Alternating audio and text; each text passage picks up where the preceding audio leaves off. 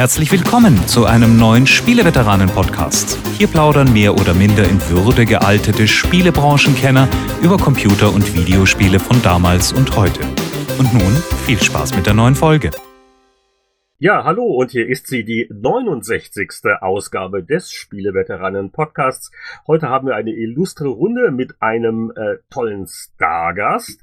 Äh, von unserem Stammkater begrüße ich erst einmal in mehr oder weniger alphabetischer Vornamenreihenfolge Jörg Langer. Ähm, hallo und guten Abend, aber ich bin kein Stammkater. Also das habe ich zumindest verstanden gerade. Der Bundestrainer stellt den erweiterten Kater der Nationalmannschaft vor. Zudem gehören auf jeden Fall auch Leute wie Michael Hengst. Einen wunderschönen guten Abend aus der österreichischen Großsauna. Und aus dem Land, das unsere Damen bei der Fußball-WM rausgeworfen hat. Wir begrüßen ihn trotzdem Roland Austinat. Hallo, hallo und ich sage lieber Kater als Katar. Sehr gut. Und äh, mein Name ist Heinrich Lienhardt und beim Stargast handelt es sich um einen, äh, ach Gott, das mit dem Urgestein klingt die immer so alt, aber äh, äh, soll er uns gleich mal selber erzählen, was so alles im Lauf seines Schaffens äh, getrieben hat. Eine der Säulen der deutschen Spieleentwicklung. Wir begrüßen ganz herzlich unseren Stargast Erik Simon. Ja, hallo zusammen. Das mit dem Urgestein, ja, das habe ich schon vor 15 Jahren gehört. Das heißt, wir, ihr müsst euch jetzt mal eine Steigerungsstufe davon einfallen lassen. Urgesteiniger. Ja, irgendwie vielleicht eine, eine geografische Stufe tiefer gehen. Ich weiß auch nicht, was das ist. Magma, the floor is lava. Naja, jedenfalls mache ich schon eine ganze Ecke lang Spiele.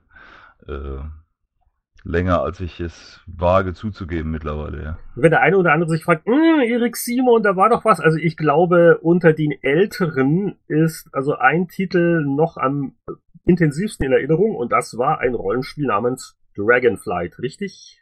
Ja, genau, das haben wir äh, angefangen, haben wir es tatsächlich 1986 auf dem Atari ST, das ist dann später rausgekommen. Darauf da können wir später noch Das war so ein paar Jahre verspätet, kann das sein? Ja, das soll ja mal vorkommen in der Branche. Ne? Also wir waren von Anfang an mit den Verspätungen richtig gut dabei und äh, immerhin hatten wir einen guten Grund dafür, aber das können wir später ja. vielleicht mal also, auswählen. Wir werden also im Laufe der Sendung natürlich noch ein bisschen mehr über die bewegte Entwicklungsgeschichte von äh, Dragonflight plaudern und, und überhaupt und äh, äh die Nachfolger, die angedachten und wieso und warum und Talion etc. etc. Aber ähm, äh, Erik, äh, äh, erzählst doch mal so ein bisschen, was hast du, was machst du so aktuell? Du bist immer noch in der Spielebranche oder gib uns doch mal so die zwei Minuten Version deines deiner letzten 30 Jahre in der Branche. Geht das? Oha. Ja, ich will es versuchen. Also, Talion, viele 16-Bit-Titel, dann äh, ist ein guter Teil des Teams und auch ich nach Bluebird drüber. Und dort haben wir äh, an Albion gearbeitet, was so eine Art spiritueller und auch teilweise technischer Nachfolger von unseren Rollenspielen bei Talion waren.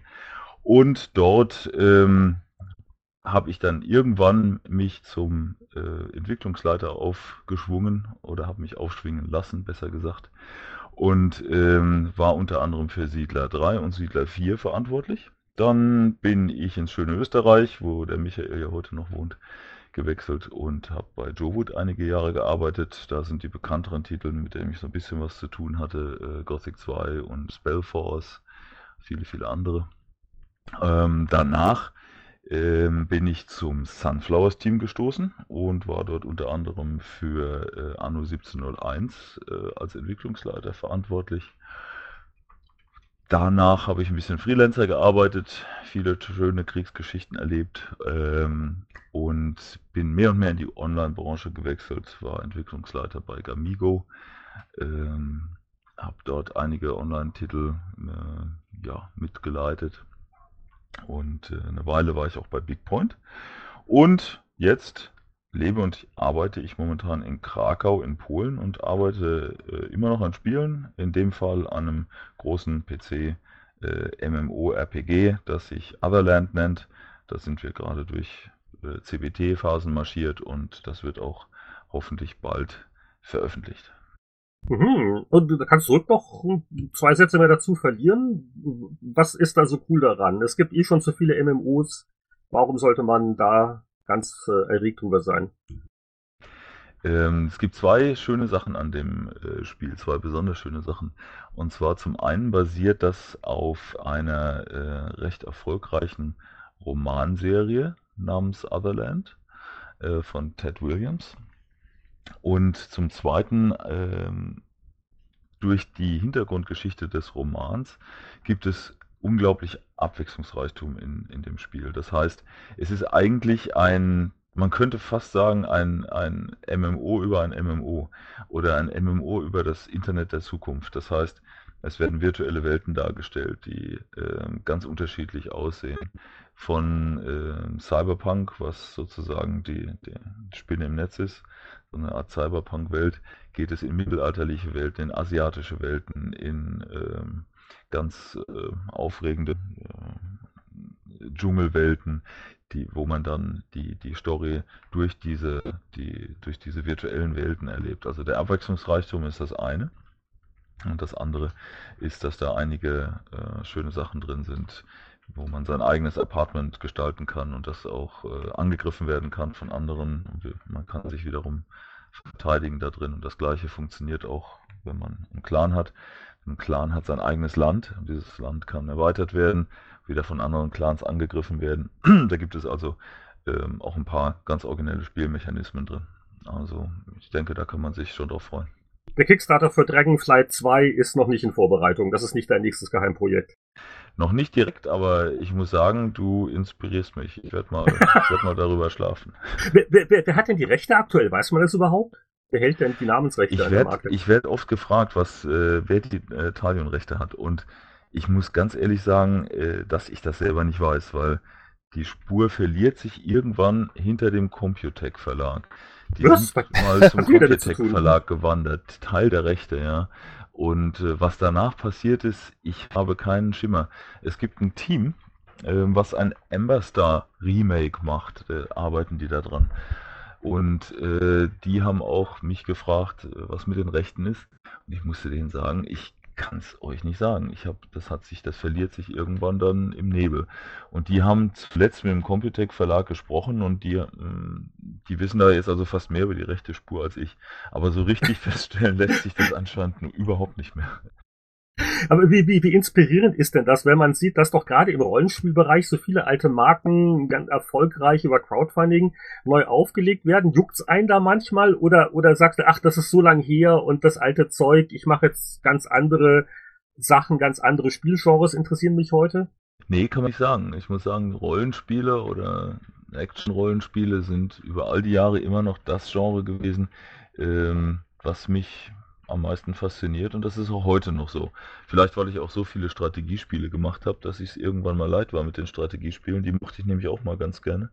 Aber vielleicht hatte ich damit beruflich zu viel zu tun. Nee, wird mich heute immer noch reizen. Ähm, ah, okay. Mal gucken, mal gucken.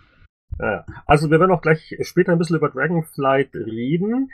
Ähm, vor ein bisschen was Aktuelles. Äh, zum einen haben wir ja einen unserer E3-Fahrer in der Runde, den Roland. Äh, da gab es ja doch so ein paar Ankündigungen und auch ein paar Live-Impressionen von der Messe, die also auch den reiferen Spieler bewegen. Und in eigener Sache wollte ich nur vorher ganz kurz reinschieben, so ein Zwischenstand. Wir haben ja eine kleine Umfrage äh, vor ein paar Wochen gestartet. Ähm, und zwar ging es da einfach um Ideen, unausgegorene Ideen, was könnte man denn noch mehr oder zusätzlich machen, so im Spieleveteran Dunstkreis. Das hängt natürlich zusammen mit unserer Patreon-Kampagne. Unauffälliger Hinweis, patreon.com Spieleveteranen. Äh, da gibt's ja Milestones. Das heißt also, wenn im Monat eine Spendensumme X zusammenkommt, dann werden also Sachen freigeschaltet. Äh, also und äh, da wollten wir einfach wissen, was die Leute interessiert. Und ähm, also es gibt da schon so ein paar Trends und äh, was also als Idee nicht unbeliebt ist, also momentan führend wären Veteranen-Spieletests. Und eine andere Sache, die also so etwa gleich auf ist, das sind so die Top 2 in der Beliebtheit, das wären also regelmäßige Interview-Segmente. Wie wir das beim letzten Mal gemacht hatten mit dem Brian Fargo, das war also am Ende der Sendung, so wie als, als Bonus noch ein, äh, ein Interview noch ranschneiden mit einem Spieleentwickler als Bonustrack, also das als regelmäßiges Features. Also die beiden Sachen führen. Ich denke mal, die Interviewsegmente wären äh, also eher umsetzbar vom Aufwand hier als die Spieletests. Da steckt noch ein bisschen mehr Aufwand dahinter, aber das ist sicher eine Sache, über die man mal irgendwann nachdenken kann. Und äh, die anderen Sachen sind so ein bisschen abgeschlagen. Also letzter Platz eindeutig ist die äh, Smartphone-App. Die hätte ich privat zwar gerne, aber das ist nicht so populär bei den Leuten. Und übrigens, ähm, da würden mich auch spontane Kommentare äh, erinnern. Also ich bin jetzt wieder in Kontakt mit dem Rolf Beuke, und dem Original Powerplay Layouter und äh, Starkiller-Schöpfer. Und also Rolf wäre nicht völlig abgeneigt, äh, einmal im Monat so etwa einen neuen Starkiller-Strip zu machen. Ich weiß nicht, ob das noch jemanden interessieren würde. Nein, kein, keine Begeisterungsschreie aus der Runde? Naja, mich schon, aber ich, ich äh, bin ja kein wahlberechtigter Wahlmann sozusagen. Also, wie gesagt, das ist so ein bisschen unser Zwischenstand. Also vielen Dank für die Teilnahme. Äh, ich wollte gerade gucken, wie viele Leute. Äh, knapp 500 Leute haben doch mitgemacht. Gar nicht mal so schlecht, du. Sag's dir. Da wurden schon ganz andere äh, Wahlprognosen getroffen, äh, mit ganz anderen Daten. Und äh, ja, wie gesagt, also das äh, werden wir intensiv noch verfolgen und irgendwie auch umsetzen. Patreon, ganz toll, ganz wichtig. Äh, schaut mal rein, was es da noch so an Vergünstigungen und äh, Goodies gibt. Und äh, viele Goodies gab es auch auf der E3 zu erleben. Und apropos, äh, wir hatten am äh, Abend der, des E3-Montags nach den meisten großen Pressekonferenzen hatten wir dann spontan einen aktuellen äh, Bonus-Podcast für die Patreon-Unterstützer aufgenommen. Und das haben wir zu dritt versucht, gell? Also mit Roland und Stefan Freundorfer und Heinrich. Allerdings Roland hat ein äh, Hotel, dessen Internetqualität nicht so toll war. Ja, diesmal hatte ich irgendwie 15k Upstream, was dann doch ein bisschen haarig war. Also die waren schon mal besser. In diesem Jahr weiß ich auch nicht, ob die ihre Router nicht ordentlich eingesetzt haben oder was. Ja, also also wir haben dann halt äh, zu zweit ähm, äh, bisschen geplaudert und doch knapp eine Stunde lang. Das ist also auch noch auf Patreon archiviert. Äh, aber äh, ja, äh, was wir zu dem Zeitpunkt noch nicht hatten, das waren so Impressionen äh, von der Messe an sich und äh, kann sich ja Roland am meisten erzählen und vielleicht hat jeder auch noch so seinen i3-Favoriten oder irgendwas, was ihm aufgefallen ist. So, jetzt bin ich auch mal ruhig, jetzt könnt ihr mal reden. E3, eine Sache, die uns allen aufgefallen ist, allen Besuchern, ist so ein bisschen, dieses Jahr war es deutlich ruhiger als im letzten Jahr noch. Also trotzdem ja die E3-Leitung gesagt hat, so, wir schmeißen jetzt mal ein paar Tickets raus an Spieler, nicht nur an, an Medien- und, und Marketingvertreter, da haben die ja 5000 ähm, Gamer eingeladen. Die hatten alle Sorge, aber es war eigentlich recht ruhig am, am letzten Tag, am, am Donnerstag, dass man schon, Mensch, die Hälfte schon abgereist oder so. Man konnte da mit ausgebreiteten Armen durch die Gänge gehen und, und nur auf Ständen ähm, wie, wie EA oder Ubisoft war es schon ein bisschen lauter mit ihren Showbühnen und riesen, riesen Leinwänden, aber an allen anderen Ständen auch kommt man wirklich fast, fast wie im, im normalen Gespräch sich unterhalten, was eigentlich der Stimme recht, recht zugänglich, zuträglich war. Und ähm, ja, Spiele scheint mir, ich weiß nicht, dieses Jahr der Team-Shooter mit verschiedenen Rollen irgendwie halt, den, den kann ich bald nicht mehr sehen irgendwie. Das ist wohl einer der, der großen Dinger, wo jetzt alle drauf aufspringen, so etwas minimal verzögert auf, ähm, auf, den, auf den Zug. Ähm, persönlich spannend, ist immer lustig, wenn man sagt, Mensch, was denn dein Spiel der Messe und so. Also ähm, natürlich haben die auch mehr Zeit gehabt zum Vorführen, aber Fallout 4 ist immer noch recht prächtig. Ähm, bei vielen, denen ich gesprochen habe, dachten, ja, okay, also das war gut, das war gut. Und ähm, ich konnte mir dann auch nochmal anschauen, die, die erste Erweiterung zu Pillars of Eternity. Und ich selbst bin ja ein großer Icewind Dale-Fan und äh, Josh Sawyer und die Bande, die hat ja auch an Icewind Dale mitgemacht, Schrägstrich das erfunden. Und die sagen jetzt also, die erste Erweiterung von Pillars of Eternity ist doch stark Icewind Dale inspiriert mit, mit Schnee und Eis und Gletschern und da bin ich schon recht, recht heiß drauf. Und ich habe dann auch mal ähm, endlich ausprobieren können, ähm, mit neu neuesten Versionen, Anführungszeichen, die, die VR-Helme von Sony und von Oculus. Und ähm, auch da habe ich ja schon viel Helme einstecken müssen bei, bei früheren Spieleveteranen-Podcasts im Sinne von, ja, komm, VR und so, wer braucht das? Aber auch da immer mehr bei, bei ähm, man kann vielleicht sagen, bei Sony, kommen, bei Sony kommen die spannenderen Tests und Versuche raus. Da ist zum Beispiel ein Team aus Boston mit ehemaligen, ähm, unter anderem Harmonix-Machern. Die haben entwickelt eine Kombination aus, aus Heimtrainer und, und VR-Spiel. Man fährt also auf einem, einem Fahrrad und je nachdem äh, steuert dabei ein Pferd, was schon mal ganz urig ist, sieht man halt, wo man rumreitet und so. Und wenn man dann über ein paar Flügel fährt, dann kann man auch fliegen, indem man kräftiger in die Pedale tritt. hebt man ab und fliegt dann über Canyons drüber und mit dem Fahrradlenker lenkt man eben, in welche Richtung das, das Pferd oder in dem Fall das, das Pegasus dann steuert und so. Und das ist schon sehr witzig eigentlich gemacht. Oder dann gab es ein Team hier aus der Stadt, San Francisco, die bauen an einem VR-Shooter. Und man sagen würde, gut, VR-Shooter, hm, man kann in VR nicht richtig laufen, man guckt immer nur nach, nach oben, unten, links, rechts, aber die haben es hinbekommen, die haben zwei Move-Controller, so ein bisschen wie damals Nintendo, Super Nintendo, Panzerfaust, ähm, haben die zwei Move-Controller in so ein Plastikgerüst gesteckt. Das ist aus wie ein, wie, eine, wie ein Gewehr. Und man hält dann den einen Controller vorne so, dass man den, das, das, den Thumbstick bewegen kann. Mit dem geht man dann nach vorne und, und strafe nach links und rechts und den Rest macht man dem Kopf. Man dreht sich um und, und das war das wirklich schon recht, recht beeindruckend. Da bin ich dann auf einem fremden Planeten gelandet, musste so ein paar äh, Spinnenzeugs und Bösewichte abschießen, um dann hinterher ein großes, so, so Halo-artiges Ring, äh, weiß man nicht, Systemgebilde zu deaktivieren und da sage ich mal, okay, also wenn, wenn die noch ein bisschen weiter rum, rumbaldowern und rumprobieren, kann es durchaus sein, dass da auch ähm, VR-richtige Spiele bei rumkommen. Nicht nur so Spiele wie, du stehst auf einem Ort und guckst dich um und schießt mit dem Kopf irgendwelche Saurier weg. Meine Skepsis wird ja nicht unbedingt weniger, allein auch deswegen, weil die Anzahl an Standards äh, irgendwie immer unübersichtlicher wird. Also auch, auch das ist ja als auch ein Krampf. Ähm, die Spieleentwickler, äh, für welches Gerät soll die dann ihre Sachen optimieren? Also ich, fühle mich in meiner Theorie bestätigt, dass das auch viele Jahre davon entfernt ist, für den Normalanwender relevant zu werden, aber. Jein, da würde ich, da würde ich sagen, du hast beim genauen Hinsehen, dass du gerade mal zweieinhalb Systeme. Du hast ähm, Morpheus, das ist nur für Sony PS4 die haben 20 Millionen Konsolen auf dem Markt, also durchaus schon ein Massenthema. Und bei denen ist es so, du schließt das Ding an, es funktioniert. Du musst nicht 87 verschiedene PC-Konfigurationen testen. Es läuft einfach bei dem. Und, und, das ist halt, mag vielleicht nicht von der von der Auflösung oder, oder so an den ganzen High-End-Sachen rankommen derzeit. Aber ja, da läuft es halt einfach. Und dann gibt es eben ähm, Oculus. Die sehen schon ziemlich gut aus. Die laufen jetzt auch nach, nach einer Ankündigung vor der E3 haben native Treiber für Windows 10 dabei. Ähm, und und ähm, das ist auch dadurch schon konfigurationsdramafreier. Und gut, dann gibt es noch das große Mysterium von Valve, deren, deren Vive-System mit HTC. Das waren aber schon eigentlich die ernstzunehmenden Sachen. Also wenn du willst, PC hast du zwei, zwei Systeme, dann nimmst du halt Vive und, und äh, Oculus. Ja, und dann eben halt ein Konsolensystem. Und, und das stelle ich mir noch an, anpassungsfähiger vor, als jetzt wie, wie damals 87 VR-Helme und VR-Mäuse und, und so Geschichten. Was, was ich ja fast spannender fand, war die Wiederentdeckung der Abwärtskompatibilität.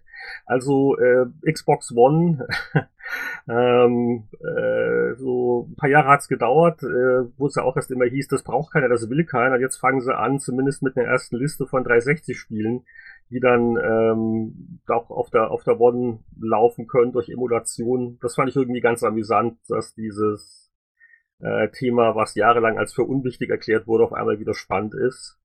Naja, aus der Not geboren so ein bisschen. Die haben halt, wenn du die Verkaufszahlen anguckst, 20 Millionen gegenüber 10 Millionen, die müssen Systeme verkaufen. Und viele Leute haben eben noch kein Killerspiel auf der, auf der Xbox One, wo sie sagen würden, deswegen hau ich meine 360 weg. Und wenn sie dann sagen, gut, Ihr könnt eure 30 Spiele behalten, ihr könnt die noch weiterspielen. Ihr legt nur die CD rein oder ihr guckt, ob ihr dann halt eben die Online-Download-Version habt und dann checkt das die Konsole und lädt dann eben die Emulationsvariante runter. Dann können immerhin viele, die jetzt noch so auf den ähm, zurückhaltend sind, sagen, ich spiele jetzt mein, meine 360-Spiele auf One, nutze die ganzen Xbox TV-Nummern auf der One und warte dann mal, bis, bis äh, die neuen Halos rauskommen oder so. Also von daher so ein bisschen Fanservice, ein bisschen aber auch aus der Not geboren, um wirklich ihre Konsole loszuwerden, einfach schlicht und ergreifend. Gab es irgendwas Tolles, was du auch selber gespielt hast? Also so, ich habe ja alles noch aus der Ferne verfolgt und die Livestreams und so. Ich hätte jetzt auch gesagt, also Fallout 4 wäre so das eine Spiel, ne? also das wirkt auch schon so greifbar, das kommt ja auch bald so Sachen wie Shenmue 3 sind irgendwie faszinierend, aber äh, doch noch lang hin und, und wer weiß. Ähm, äh, Gab es auch wirklich viel zum selber spielen oder waren das größtenteils doch wieder nur Demos? Nee, also man konnte wirklich viel spielen. Oft musste ich dann, ähm, habe ich dann manchmal gedacht, lieber, lieber Entwickler, für du spiel du mal, ich kann dann Notizen besser machen dabei, aber ich habe zum Beispiel gespielt, ähm, äh, das neueste Assassin's Creed Syndicate und wo ja das letzte Assassin's Creed viel drauf bekommen hat, ähm, DLC hier und, und, und Bugs da muss ich sagen, jetzt, ja, das, das ist ein London industrielle Revolution-Setting und auch, auch generell. Es, es macht mir wieder mehr Spaß als jetzt, ähm, naja, zu ausgelutschte Vergangenheitsgeschichten. Und gespielt habe ich auch das neue Need for Speed. Das ist so ein bisschen, die nennt es zwar nur Need for Speed, weil es angeblich jetzt hier alle besten äh, Elemente aller früheren Teile erhält, enthält, aber wenn man ehrlich ist, ist es eigentlich Underground 3 und ähm, auch kein schlechtes Spiel. Die ersten beiden Underground-Spiele waren klasse und ähm, da ist recht witzig gemacht. Es zeigt dir, äh, du kannst halt äh, A, so ein bisschen retro-kultig, man sieht Videoszenen mit, mit ähm, den Schraubern in der Garage sich unterhalten und dich dann da rumprovozieren und der Kamera schwenkt dann zum Auto rüber und nahtlos wechselt dann vom Video zum Spiel. Witzig gemacht und ja, du rüstest dein, dein Auto auf und, und, und rast rum und bekommst Punkte entweder für, ein, für einen guten Fahrstil, für besonders äh, Reckless Driving, also für besonders äh, rüdes äh, rum, Rumfahren ähm, und, und so weiter. Und dann vergleicht das Spiel hinterher. Am Ende wird nur mit acht Leuten gespielt. Wer ist hier der größte Verkehrssünder gewesen? Wer war der, der am meisten äh, auf die Tube gedrückt hat und so. Und das ist schon, schon witzig und ähm, denke mal, nach, nach manchen nicht ganz so glorreichen Need for Speeds kann das wieder mal ein, ein gutes werden. Und gespielt noch Mirror's Edge äh, Catalyst. Das neue Mirror's Edge, das ist fast mein, mein heimlicher EA-Haupttreffer. Ähm, doch, doch recht großartig. Und ich war da überrascht zu Anfang, gut fünf bis zehn Minuten, naja, eher fünf Minuten, weil wir hatten nur 13 Minuten Zeit. Ist man mit der Steuerung noch so ein bisschen am rum, rum hadern, aber dann geht's doch recht, recht gut und, und äh, Free Running, prima. Ich frage mich jetzt dann nur eben, inwiefern ich im finalen Spiel doch auf bestimmten vorgegebenen Faden wandle oder doch frei rum, rumspringen und frei rum, rumlaufen kann. Weil wenn man einmal eben in, in Höchstgeschwindigkeit über die Gebäude springt, die die Wände raufkaxelt und so, ähm, bisher sah es eben doch aus, dass man da einem gewissen Pfad folgen könnte, sollte, müsste, um eben nicht abzustürzen. Aber ganze Atmosphäre, ganzes Drum und Dran, ähm, Mirror's Edge mit Frostbite ist eine, eine ganz große Nummer. Da freue ich mich drauf. Jörg, du hast ja zwei Buben gehabt. Du hast ja auch äh, von Deutschland aus das verfolgt. Äh, ja. Als deine Jungs zurückgekommen sind, wo sind denn die Augen am kräftigsten am Leuchten gewesen? Oder was war da so dein persönliches Fazit? Ja, ich, ich war ja auch persönlich relativ stark eingebunden. A, habe ich es halt von, von München aus betreut. B, haben wir jeden Tag einen äh, Videocast gemacht, tatsächlich von der E3. Ähm, da saßen dann die armen Kollegen gegen Mitternacht ihrer Zeit im Hotel meistens oder auch mal im, im Press Office, wenn wir ihn am letzten Tag früher gemacht haben. Und ich saß dann halt entsprechend zeitversetzt in München. Ähm, und die haben lustigerweise ziemlich genau dasselbe erzählt wie, wie, wie Roland. Also A, dass es irgendwie ruhiger war äh, dass tatsächlich auch am Donnerstag es so aussah, als sei schon ein Drittel der Leute abgereist weiß nicht, vielleicht stimmt es sogar nach dem Motto, ja, dann hat man seine Trailer rausgehauen und seine angeblichen Live-Shows direkt von der Messe und dann, dann ist eh schon wieder alles alter Käse, ich weiß es nicht. Aber auch, dass man sehr viel anspielen konnte, also auch mehr als in den vergangenen Jahren. Und es gab ja auch ein paar echt nette Ankündigungen, also Nier 2, Final Fantasy, Shenmue war jetzt nicht auf der E3, aber wurde eben zur E3 auch gestartet. Und ähm, also für sie war es eine gute E3, ist sehr gute. Und ähm, wir haben auch so ein, so ein, so ein die 15 Highlights äh, von uns gemacht. Äh, und da steht auch äh, Fallout 4 ganz vorne. Und beim Mirror's Edge war auch, was Roland jetzt angesprochen hat, sehen wir ein bisschen nicht ganz so weit vorne, aber halt vor allem aus dem Grunde, dass wir unsicher sind, wie sich denn diese Open World dann füllt. Und genau das, was Roland gerade meinte. Also einerseits hast du jetzt äh, Free Running Everywhere und andererseits muss das Ding ja noch als Spiel funktionieren. Dann muss es ja bei dem Spiel darum gehen, dass du eine Route findest, dass du mit Geschick etwas meisterst und so weiter. Und das wollen sie dann nebenher machen. Also die, die Open World Spiele, eben, dass sie alle sich irgendwie so ein bisschen an diesem ja, Zufallsmissionen-Pool da bedienen und dann musste da jemanden verfolgen oder da was hinbringen. Und das, das ist so ein bisschen die Frage bei Mirror's äh, Edge Catalyst. Aber wie gesagt, E3 gut, ein paar starke äh, Spiele. Äh, das Star Wars Battlefront hat, hat dem Christoph Wendt sehr gut gefallen, auch wenn er sagt, das ist halt ja Battlefield mit anderen Sprites. Also das eigentliche Battlefront 3, das gibt es ja nicht mehr, das wurde ja eingestellt. Und ähm, ja, schöne Rollenspielankündigungen und ähm, auch das hat der Roland ja schon gesagt, es gibt doch einiges, das sehr in den Multiplayer-Bereich reingeht. Ähm, jetzt, was du, glaube ich, jetzt nicht erwähnt hast, äh, was, was uns noch aufgefallen ist, das ist das äh, Unravel. Das war so der EA-Versuch, Ja, schön, auch genau. ein bisschen Indie-mäßig mitzumischen, aber hat dann auch beim Anspielen wirklich gut funktioniert und sieht wunderschön aus. Also Grundidee ist, man, man spielt so ein kleines Wollknäuel in, in Form eines Teufels, äh, das einen roten Faden abrollt die ganze Zeit. Und der Faden dient damit gleichzeitig so ein bisschen als Lebenspunkte, die dekrementieren, als auch als ja, Werkzeug, um zum Beispiel per Liane zu schwingen oder so eine Art Brücke zu bauen. Also das, das war recht lustig.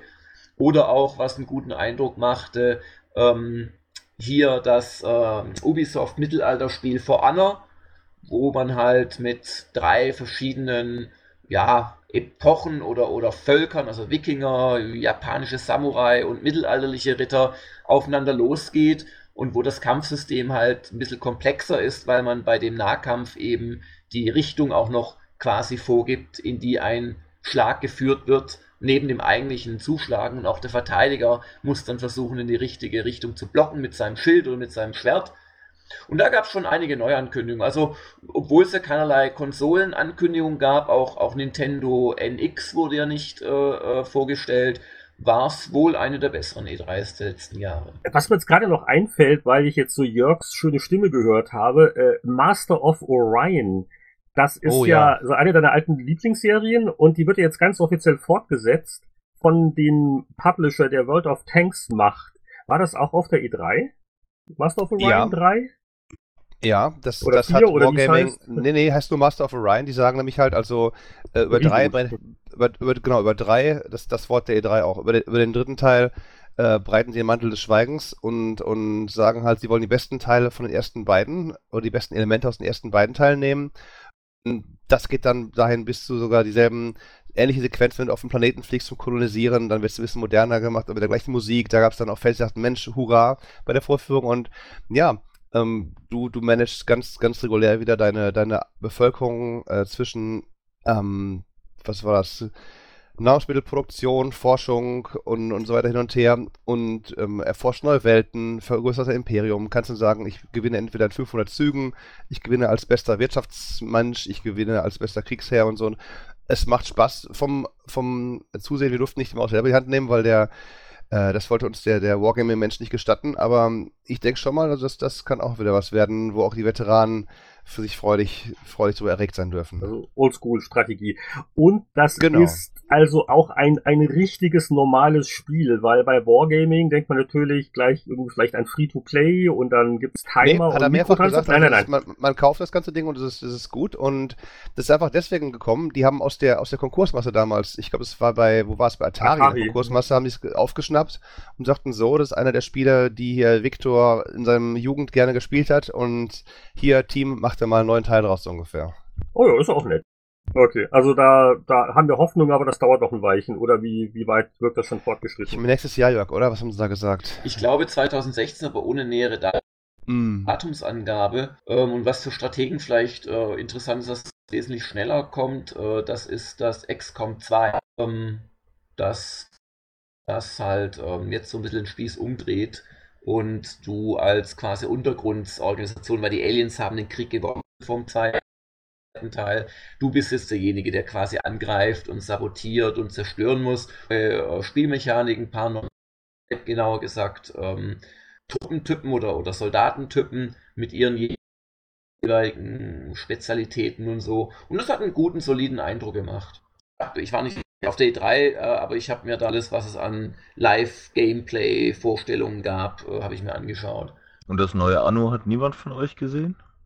Ich hab's nicht gesehen, weil es ein Kollege darüber was geschrieben hat, muss ich gestehen. Und das war auch, da hat Ubisoft bei der Pressekonferenz, da muss ich echt sagen, meine Güte, da haben sie halt zwei Videos gezeigt, völlig unzusammenhängend, ähm, keinerlei irgendwie vorspielen lassen, was eh eine solche war bei den Pressekonferenzen, immer nur Szenen, die schon einmal aufgenommen worden sind, gezeigt. Also da hätten die einfach mal sagen können, liebe Freunde, so sieht's aus. Und, und, und hätten dann einen Entwickler mal da haben können. Aber ja, da gab es halt zwei Videos auf der PK und ich hab's noch nicht gesehen hinterher. Jörg, hast du da noch mehr zu sagen? Ja, also bei uns äh, wurde es von einem der Kollegen angeschaut. Ich weiß nicht mehr ganz genau von wem. Ich glaube, das war auch der Christoph. Ähm, aber Gott, also der ist halt kein Anno-Fanatiker oder auch, also das, das, das, äh, das, ähm, na, wie hießen 100, glaube ich, äh, 72 natürlich. Ähm, das, das hat er nicht gespielt gehabt, das heißt, er hat es halt beschrieben, aber konnte es nicht wahnsinnig viel sagen. Du kannst halt jetzt noch den äh, Mond äh, besiedeln, ähm, wenn du weit genug gebaut hast. Und zur Ehrenrettung von Ubisoft muss man sagen, ich hoffe, ich breche keine ganz schlimmen Embargen. Ähm, nächste Woche wird es ein Event bei äh, denen in Düsseldorf geben, wo dann äh, Blue Byte Mainz das äh, genauer vorstellt und man es wohl auch ein paar Stunden spielen kann. Also vielleicht waren sie einfach noch nicht weit genug auf der, auf der E3. Ist aber auch schwer, so ein Spiel zu zeigen auf E3, wo du sagst, du hast Strategiespiele mit, mit äh, langem Aufbauphasen, genau wie ein Rollenspiel ja auch. Denn Ja, ja. Auch Master of Orion, da hat eben der Entwickler gesagt, so, ich habe mal hier ein paar Spielstände, Anfang des Spiels, Midgame, Endgame, weil sonst, ich meine, bei 500 Zügen, da bist du sechs Stunden dabei, also da, so einen Termin kann keiner machen, ne? Ja, ja, genau, das ist es. E- Erik, hast du was damit zu tun oder hast du das nur aus Neugier gefragt? Nee, das war nur aus reiner privater Neugier. Mit Ach so. äh, Anno habe ich nichts mehr zu tun. Okay. Das ist wirklich Anno. Apropos Anno, ich äh, habe hier vor mir eine digitale PowerPlay 97. Da wurde ein Spiel namens Dragonflight getestet. Und der Haupttester, das war also ein adretter junger Mann mit namens Michael Hengst. Der das Spiel viel zu schlecht bewertet hat. Ne? Ja, viel, viel zu gut, viel zu gut. Jetzt war so 20 Jahre rück, rückblickend viel zu gut. Ich war viel zu gutmütig. Jetzt, jetzt kommt, nee, gut, also, also, also 77 war jetzt damals für die Powerplay nicht wirklich schlecht, aber es war halt ein 70er und kein 80er. Ne? Das letzte Mal, dass du gutmütig warst, Michael, da bist du noch nicht mal im Kindergarten gewesen. Ich bin immer gutmütig. Frag meine Ex-Frau, ich bin immer gutmütig. Aber das finde ich jetzt super. Jetzt, jetzt können wir aber endlich hier mal so den, äh, den Tester von damals mit dem Entwickler von damals jetzt noch mal eine wenige Jahrzehnte später noch mal hier zusammenbringen. Und äh, das ist ja, was ist das jetzt? 25 Jahre hier etwa, ne? Ist ja gar nichts. Und äh, der Meinungskasten von Michael beginnt auch damit, so knapp drei Jahre standen zwischen den ersten Bildern und der Fertigstellung. Das lange Warten hat sich gelohnt, also alles sehr nett. Bla bla bla. Ähm, leider trüben einige kleine Eigenheiten von Dragonflight das ansonsten, famo ansonsten famose Spiel. Ist eigentlich ganz nett. hey. Also nur Kleinigkeiten, ne? Also wir wollen ja nun nicht über die kuriose Grafik reden und über noch so ein paar andere Sachen. Also eher Kleinigkeiten, die ich bemäkelt habe. Die kuriose oder die furiose Grafik? Äh, manchmal war die eher kurios. Ja, wenn ich jetzt so zurückblicke, kann ich das nicht ganz abstreiten. Also ich, ich, ich glaube, ziemlich jeder Tester hat das mangelnde Automapping beklagt. Also ja, ähm, Mitte der 80er Bart's Tale haben wir es alle noch eher akzeptiert. Aber ich glaube, dann stand 1990, da waren wir alle schon ein bisschen verzärtelt. Kann das sein? Absolut. Ja, das war schon, das war noch schon ein Spiel von Männern für Männer, aber ja, später haben wir das dann, haben wir es auch für die, für die Weichflöten Auto gemacht. Hier, Ambermoon und so. Mit, mit Quick Travel und all dem, ja, das gab's, äh, das gab's später dann zum ersten Mal. Irgendwie, wie siehst du denn aus, aus heutiger Zeit, was, als das Spiel dann endlich fertig war und rauskam, was, was hat funktioniert, was war toll und was war suboptimal aus äh, heutiger Sicht? Also ich denke, aus heutiger Sicht sind die, die Wurzeln, äh, die ja bei Ultima liegen, einfach noch zu stark drin gewesen. Wir hätten, wenn wir von Anfang an jetzt nicht unbedingt äh, uns so stark von Ultima hätten inspirieren lassen, hätten wir das vielleicht äh, technisch und, und dann halt auch vom, vom Spieldesign etwas auf andere Füße gestellt. Und dadurch, dass wir ziemlich lange gebraucht haben, ähm, hat das Spiel natürlich auch jetzt nicht so diese technische Brillanz gehabt, die die, die späteren Talion-Spiele ausgezeichnet hat. Das war halt unser, unser erstes Ding. Ähm, ihr müsst euch vorstellen, irgendwie war das, wann haben wir wirklich damit angefangen? Ich glaube 86 oder so. Da haben sich der Udo Fischer, also mein Programmierer, und ich war sein Grafiker, äh, wir haben uns zusammengesetzt und haben gesagt, ja, also hier, was die Ultima Jungs gemacht haben, das ist ja schon geil und so, ne? Das können wir kriegen, auch. Das kriegen wir auch hin, das machen wir mit ein bisschen besserer Grafik und wir machen das ein bisschen größer und wir machen das nebenberuflich. Das kriegen wir bestimmt hin. Sehr gut. Ja, ähm, und irgendwann waren wir dann halt äh, in der, in der Entscheidung, entweder wir geben es auf oder wir machen daraus einen Beruf. Und ich, ich, ich gebe nicht gerne auf. Ja, und dann, das, das hat, das zeigt aber mit was für einer unglaublichen Selbstüberschätzung wir in das Ding reingegangen sind. Und ähm, in gewisser Weise, in gewisser Weise verfolgt mich das bis heute. Ich gebe einfach nicht auf. Ich, vielleicht ist das manchmal nicht nur, positiv, aber wir haben es angefangen und wir haben es durchgezogen. Und ähm, das hat halt zu lange gedauert, aber im, in diesem Kontext ist das Ding echt gut geworden.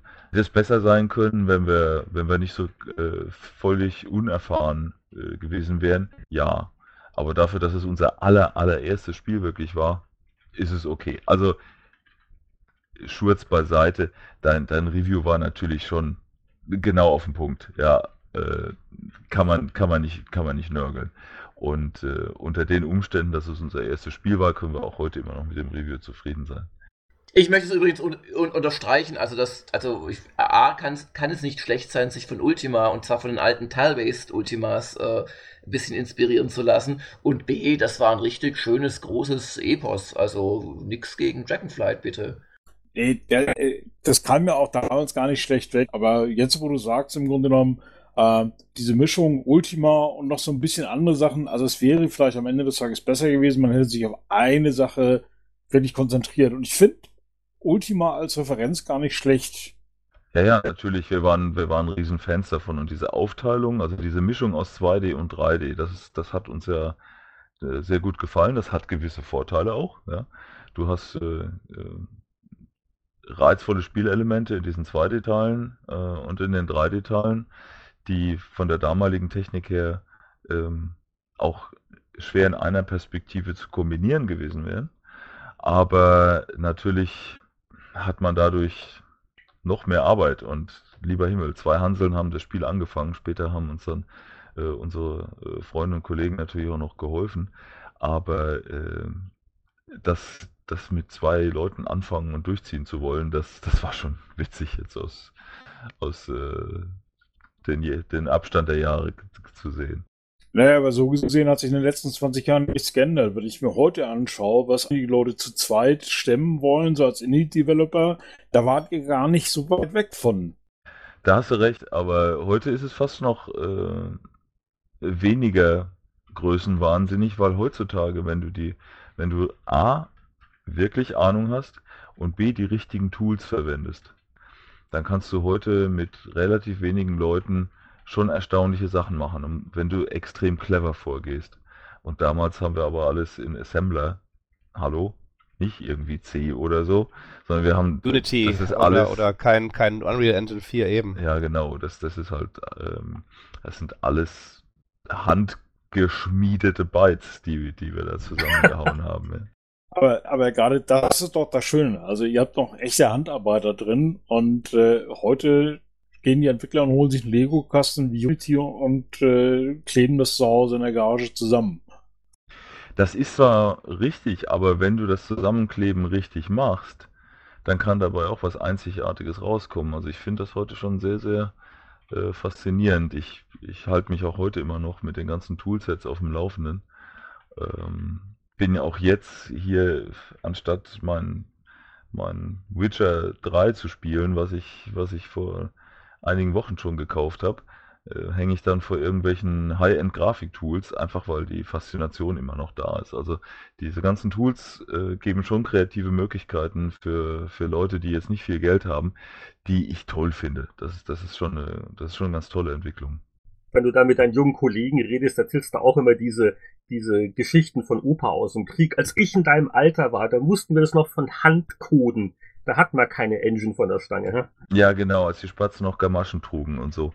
Ähm, ich, das kommt drauf an, mit wem ich spreche. Ich versuche mich mittlerweile fast schon zurückzuhalten, muss ich ganz ehrlich sagen.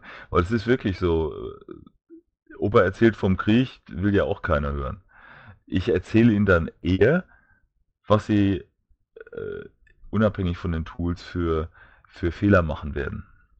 Ähm, das, das hat dann halt mehr mit meinem augenblicklichen Job zu tun, wo es halt nicht mehr um Grafik und, und äh, Bytes und Bits zu schieben geht, sondern äh, es gibt Sachen, die unabhängig von jedem Toolset dich bei einer Spieleproduktion zum Stolpern bringen. Und darüber erzähle ich eher was, weil da kann ich Ihnen sagen, pass mal auf, Leute, äh, ihr kennt euch mit Sicherheit besser in Unity aus als, äh, als ich, aber äh, habt ihr an das und das und das und das gedacht? Und wenn nicht, dann werdet ihr grausam sterben. Was ist denn so der Fallstrick Nummer eins? Gibt's da einen? Äh, mangelnde Planung in der Pre-Production. Äh, Im Prinzip die gleichen Sachen, mit denen wir damals zu kämpfen hatten. Es gibt wirkliche Konstanten in, in, der, in, in der Spieleerstellung. Wenn du dir am Anfang nicht die Zeit nimmst und dir auch die unangenehme Arbeit machst, das Ganze ganz genau auszudenken, in dem vollen Bewusstsein, dass du vielleicht die Hälfte dann wegschmeißt. Aber wenn du es dir am Anfang richtig ausdenkst und dir dann überlegst, wie lange das, wie lang das brauchen soll, das Ganze, dann kannst du nachher, wenn du die Sachen wegschmeißen und ändern musst, genau sagen, okay, also das hat ja mal gar nicht geklappt. Äh, das müssen wir neu machen. Aber wir haben uns damals ausgedacht, naja, das Ding, das, das soll sechs Wochen dauern, was jetzt irgendwie gar nicht so recht zu funktionieren scheint. So haben wir davon drei Wochen gebraucht. Naja, was immer wir jetzt machen, es darf nicht länger als drei Wochen brauchen. So, und diese unangenehme Planerei am Anfang, wenn du dir das, wenn du dir die Arbeit machst, dann kannst du auch mit den ganzen Änderungen, die du machen musst, so ein Spiel immer noch äh, on track halten. Das sind solche Sachen, wo, wo meine Erfahrung eher reinspielt, als jetzt äh, damals irgendwelche Pixel beim Vornamen gekannt zu haben, ja. Ja, ja, die Lebenserfahrung, ich sag's ja. Aber sag mal, ähm, du hast ja vorhin erzählt, ihr habt einfach so losgelegt, weil ihr Bock hattet, so sowas wie Ultima noch besser zu machen. Und äh, ihr hattet ja vorher nicht groß schon was veröffentlicht oder äh, meine Frage ist eigentlich jetzt die, du hast gesagt, es hat dann irgendwann in den hauptberuflichen Modus gewechselt. Das war doch nur möglich, weil ihr dann auch einen Publisher hattet. Und, und wie habt ihr da, ich glaube, das war Ariola Soft oder, oder Talion oder wie lief das? Wie, wie habt ihr denn das Ding an den Mann gebracht, um die, ähm, um die Miete auch zahlen zu können während der langjährigen Entwicklung? Ja, das mit der Miete, das war fließender Übergang. Das erste Dreivierteljahr oder Jahr haben wir ja keine Miete gebraucht, weil wir haben im Büro geschlafen. Und dann sind wir. ei, ei, ei. Ja, kein Witz. Ich habe äh, mein, mein Schlafzimmer war ein Kopierraum, wo ich mich eigentlich nicht mal ausstrecken konnte, weil uns Kopf und Arme angestoßen haben. Und dann sind wir alle zwei Morgen sind wir zum Schwimmbad marschiert, zum Duschen. Haben also auch keine Miete gebraucht. Äh, die, das erste offizielle Gehalt, was wir uns ausgezahlt haben, wir in dem Fall ist der Holger Flöttmann, der der Hauptgründer der Firma war, und äh, der Udo Fischer, der das Dragonflight äh, hauptprogrammiert hat und ich, wir haben uns irgendwie 1500 Deutschmark brutto ausbezahlt, weil mehr ging halt nicht. Ähm, aber nochmal zurück, im Prinzip sind wir alle, die Bataillon waren, oder das Kernteam am Anfang zumindest, wir kamen aus der Demoszene, also wir haben Demos gebaut, die auf dem Atari ST auch äh, recht bekannt waren. Und ähm, das in ein eigenes Spiel zu machen, war für uns sozusagen der, der nächste Schritt. Das war das Upgrade. Und ähm, durch unsere Demos sind aber auch schon Firmen wie Rainbow Arts auf uns aufmerksam geworden, haben uns kontaktiert. Und äh, über den Dunstkreis Rainbow Arts bin ich auch dem Toy zum ersten Mal in die Arme gelaufen. Irgendwie Arno Knochen 8 und 87 muss das gewesen sein oder so. Ähm, Marc Ulrich noch damals. Und in dem Dunstkreis Rainbow Arts hat das angefangen. Äh, wir haben ursprünglich für eine äh, für, für ein Sublabel von Rainbow Arts das Dragonflight angefangen. Die haben uns Geld versprochen und das hat dann auf aufregenden Kriegsgeschichten äh, hat das sich irgendwie erübrigt. Aber immer schriftlich machen alles, immer schriftlich machen. Ja, da, also das würde jetzt zu weit führen. Wir wollen ja keinen Drei-Stunden-Podcast hier machen, aber da gab es Ja, ja, wir, wir wollen auch nicht, dass dann, ja. genau, dass die Anwälte dann noch anrufen, lieber nicht. Genau. Aber der eigentlich springende Punkt war, dass ich dort den Holger Flöttmann kennengelernt habe, der, der auch äh, bei Rainbow Arts da äh, aktiv war. Und der, äh, mit dem habe ich mich gut verstanden. Und dann haben wir gesagt, komm, wir gründen eine eigene Firma und ähm, haben ein bisschen Startkapital zusammengekratzt und haben die eigene Firma gegründet und ähm, sind an den Publisher äh, Areola Soft rangegangen, die später dann zu United Software wurden. Sind da auf ein paar gewiefte Geschäftsmänner äh, gestoßen, die uns auch ordentlich über den Tisch gezogen haben, und so im Nachhinein gesehen, äh, indem wir zum Beispiel den ersten Titel, den haben wir fertig gemacht. Das war äh, ein Shooter namens Warp. Und dann haben die den genommen und gesagt, ach, das ist ja ein schöner Shooter. Dann haben die den erstmal auf Halde gelegt. ja, dann haben sie noch ein bisschen auf Halde gelegt. Und irgendwann ist uns natürlich auch das Geld ausgegangen. Ne? Und haben die auch immer noch andere Ausreden gehabt, das Ding nicht zu veröffentlichen. Und äh, irgendwann dann war das Startkapital aufgebraucht. Dann haben wir gesagt, ach, wir können euch ja auch kaufen. Ne? Also heute, heute im Sonderangebot Talion, Ratsch hat's gemacht und äh, dann waren wir an, an äh, Areola bzw. United äh, Soft verkauft. Das klingt jetzt alles ganz wild, war es im Prinzip auch, aber ähm, äh, in einer Mischung aus Unbedarftheit und was soll's, wir wollen ja hauptsächlich Spiele machen, hat uns das jetzt auch nicht irgendwie sonderlich aufgeregt, sondern äh, wir haben dann halt Areolasofts Geld verbraten erstmal. Dann haben wir wiederum gesagt, naja gut, wenn die unser Spiel auf Halde legen, war natürlich nicht absichtlich so, aber dann im Nachhinein, naja, dann legen wir halt Dragonflight ein bisschen auf Halde. Haben wir natürlich nicht, sondern es hat halt länger gedauert. Also. Ja, ne? man konnte die Zeit haben. Ja. Wie, wie hieß dieser Shooter nochmal? Ich habe die Namen nicht verstanden. Äh, Warp hieß der. Ist der hier erschienen? Der ist erschienen, ja. Das war so ein, so ein oh, okay. äh, Rundum-Scroller auf dem Atari ST mit 50 Hertz und so. Da, da, das war das erste Spiel, wo man gesehen hat, dass Talion eigentlich, dass die Crew aus der technischen Ecke kommt und Dinge auf dem Atari da gemacht hat, die, die niemand für möglich gehalten hat. Das ist rausgekommen und war natürlich auch kein großer Erfolg, ne? du kennst es nicht mal. Aber äh, das war halt schon. Ja, mein Gedächtnis, so. Ja, ja gut, wer, wer kann die, die alten Kamellen alle kennen? Also. Aber die, die, das Witzige war schon, dass auf der einen Seite haben, glaube ich schon, ich meine, hey, die meisten Beteiligten werden sich darüber jetzt nicht aufregen, wenn ich hier jetzt äh, Tacheles rede. Das, das war sicherlich schon Taktik, dass, dass die äh, uns da ein bisschen am ausgestreckten Arm haben verhungern lassen, weil sie halt gesehen haben, dass es ein extrem fähiges Team ist, was sich da äh, bildet. Aber auf der anderen Seite haben wir ja dann auch die eine oder andere Verzögerung gehabt und ja, Karma is a bitch. Dann haben wir halt deren Budget auch ein bisschen stärker belastet, Sicherheit, als die dachten. So hat sich das alles wieder ausgeglichen. Wie dem auch sei, das war also so unser Einstieg auch in den Vertrieb. Das war ja einer der besten, größten Vertriebe, Areola Soft, United Soft damals. Und äh, so ist das gekommen, dass Dragonfly dann tatsächlich äh, bei United Soft rausgekommen ist. Ja, ich, ich gucke ja gerade ganz andächtig auf den äh, Screenshot, den der Jörg vorhin gepostet hat. Da war wohl bei den Credits, da waren ja Porträts von euch, weil ich das selbst gemalt hat. Also total niedlich. Also, ja, und das, die habe ich alle man, man erwartet bei so einem Spiel, äh, man erwartet bei so einem Spiel, ich meine, gut, kann man jetzt nicht vergleichen, aber es ist lustig, wenn ich, wenn ich heute äh, ein Triple-A-Spiel durchspiele und, und da kommt der Abspann, ja, also äh, da wird es mal so fünf Minuten werden der Namen durchgescrollt. Und da sind also wirklich Erik Simon, Udo Fischer, und der, der Jochen Hippel hat ja noch Musik gemacht. Die war ja, mhm. die war ja auch äh, ganz bemerkenswert. Ich glaube, vor allem die Amiga-Version war da noch mal ziemlich aufgebohrt, ne? Ja, ja, genau. Der, äh, wir alle stammten eigentlich aus einem Umkreis von 30, 40 Kilometern ähm, in, in der Pfalz. Welcher Teil der Republik war das? Das ist alles Rheinland-Pfalz. Ah, okay. Und äh, der Jochen hat sich so als äh, Rob Hubbard auf dem Atari ST äh, entpuppt. Der hat, Sehr gut. Der hat also die, die Rob Hubbard Tunes auf den Atari ST umgesetzt, was ja nun weiß Gott nicht einfach ist, weil der Atari erst einen miserablen Soundchip hatte im Vergleich. Und ähm, später hat er sich dann weiterentwickelt und hat auch eigene Sachen gemacht, sehr, sehr gute. Äh, und all das, all diese Ausnahmetalente kamen irgendwie aus dem äh, wirklich ländlichen Kreis irgendwo in Rheinland-Pfalz, ja wo der Saumagen auf den Bäumen wächst. Genau. Der übrigens gar nicht so schlecht wie sein Ruf ist. okay, die äh, vegetarische Lebensführung muss warten. Saumagen war natürlich hartes Stichwort. ja, das hat allen die Sprache und den Appetit verschlagen. Nee, nee. Wir müssen uns mal in der Pfalz treffen, dann werde ich den Ruf des Saumagens rehabilitieren.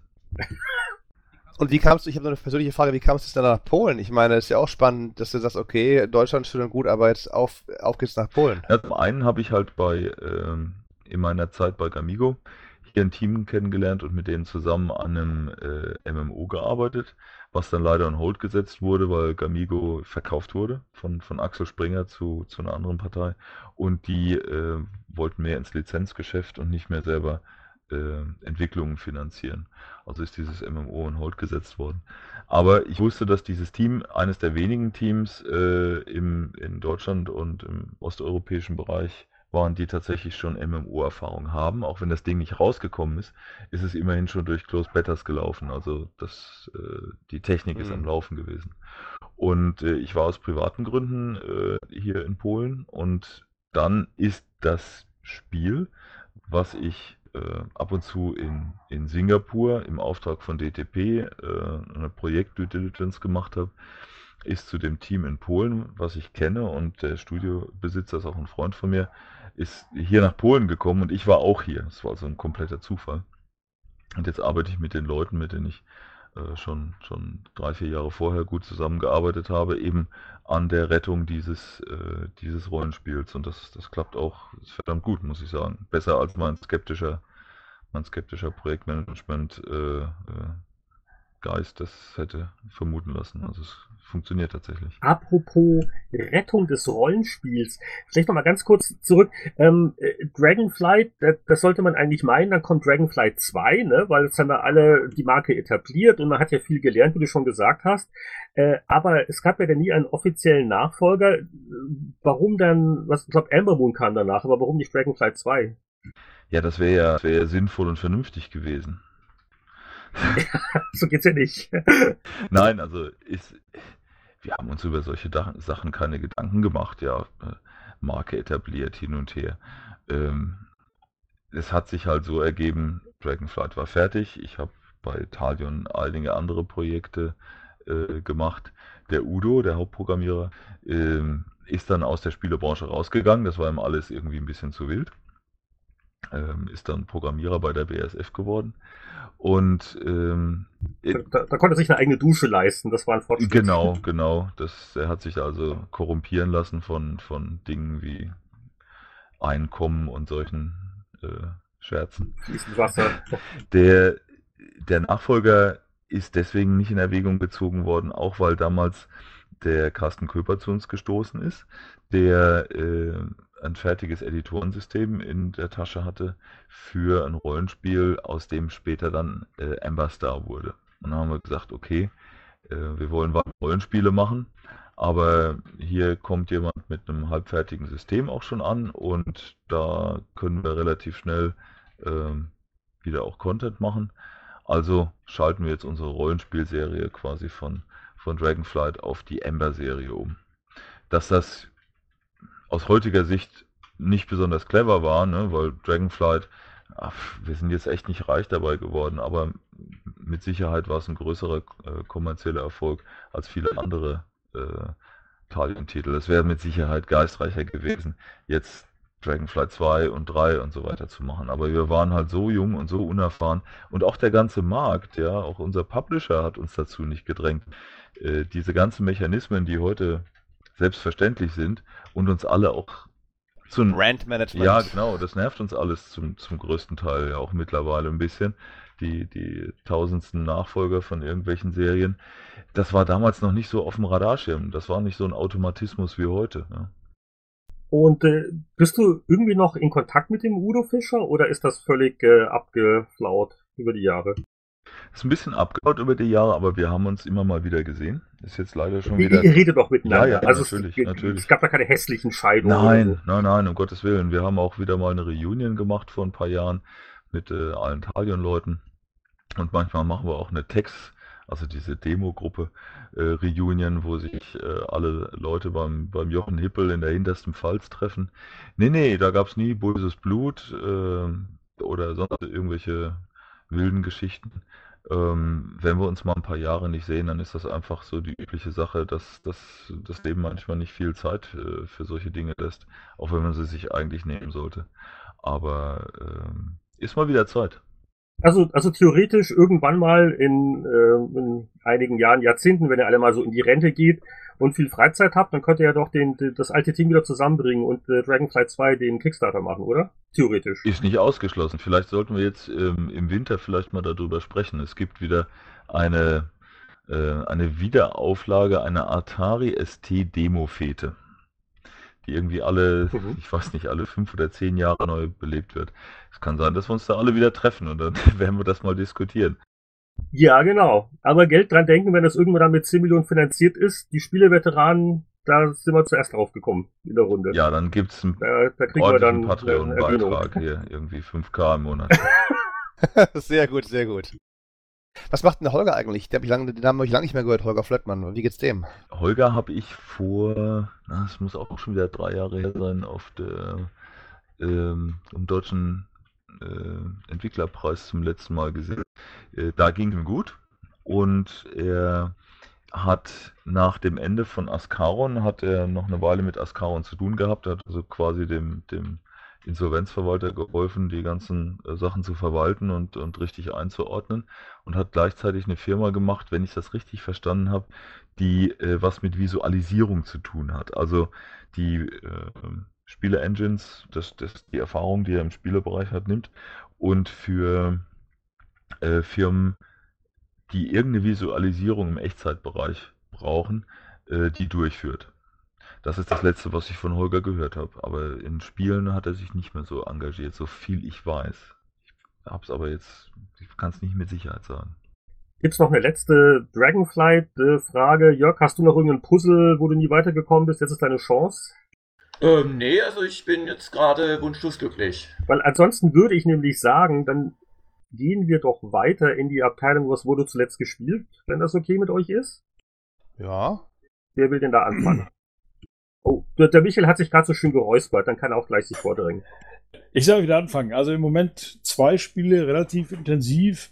Äh, Dragon Quest 6, danke Mick Schnelle. Und natürlich wie die halbe Spielewelt Fallout Shelters, aber das ist nach drei Tagen relativ langweilig geworden. Also meine, Mhm. Aber äh, Dragon Age 6 finde ich jetzt äh, Dragon Age. Hallo EA. Äh, Dragon Quest 6 äh, finde ich jetzt interessant. Das ist ja nicht neu, aber das ist jetzt äh, umgesetzt worden auf iOS, richtig? Ja, also das ist nicht neu. Also die iOS-Version basiert ja, wie die meisten anderen auch, auf der 3DS-Version. Das heißt, ich glaube, die kam raus 2007. Das Original ist, glaube ich, aus den 90ern. Und äh, warum, warum ist der Mick daran schuld? Der hat dich da irgendwie ange angefixt? Ja, Mick und ich posten uns gegenseitig irgendwelche Quest äh. Vor allen Dingen ist er immer sehr schnell damit zu äh, äh, da, wenn das Spiel draußen ist und dann postet er das. Und dann muss ich natürlich gleich kaufen. Ich bin aber viel schneller, wenn es darum geht, die Sachen durchzuspielen. Aha. Ja, also eins bis fünf und acht habe ich ja schon alle durch. Respekt. Und allerdings immer nur bis zum ersten Ende. Das zweite Ende braucht dann immer noch ein bisschen mehr. ja, nur, nur mal so als Beispiel. Also, äh, ich nehme mal. Dragon- ich nehm mal so ein Dragon Quest 8. Also, das schaffst du locker in 40, 50 Stunden.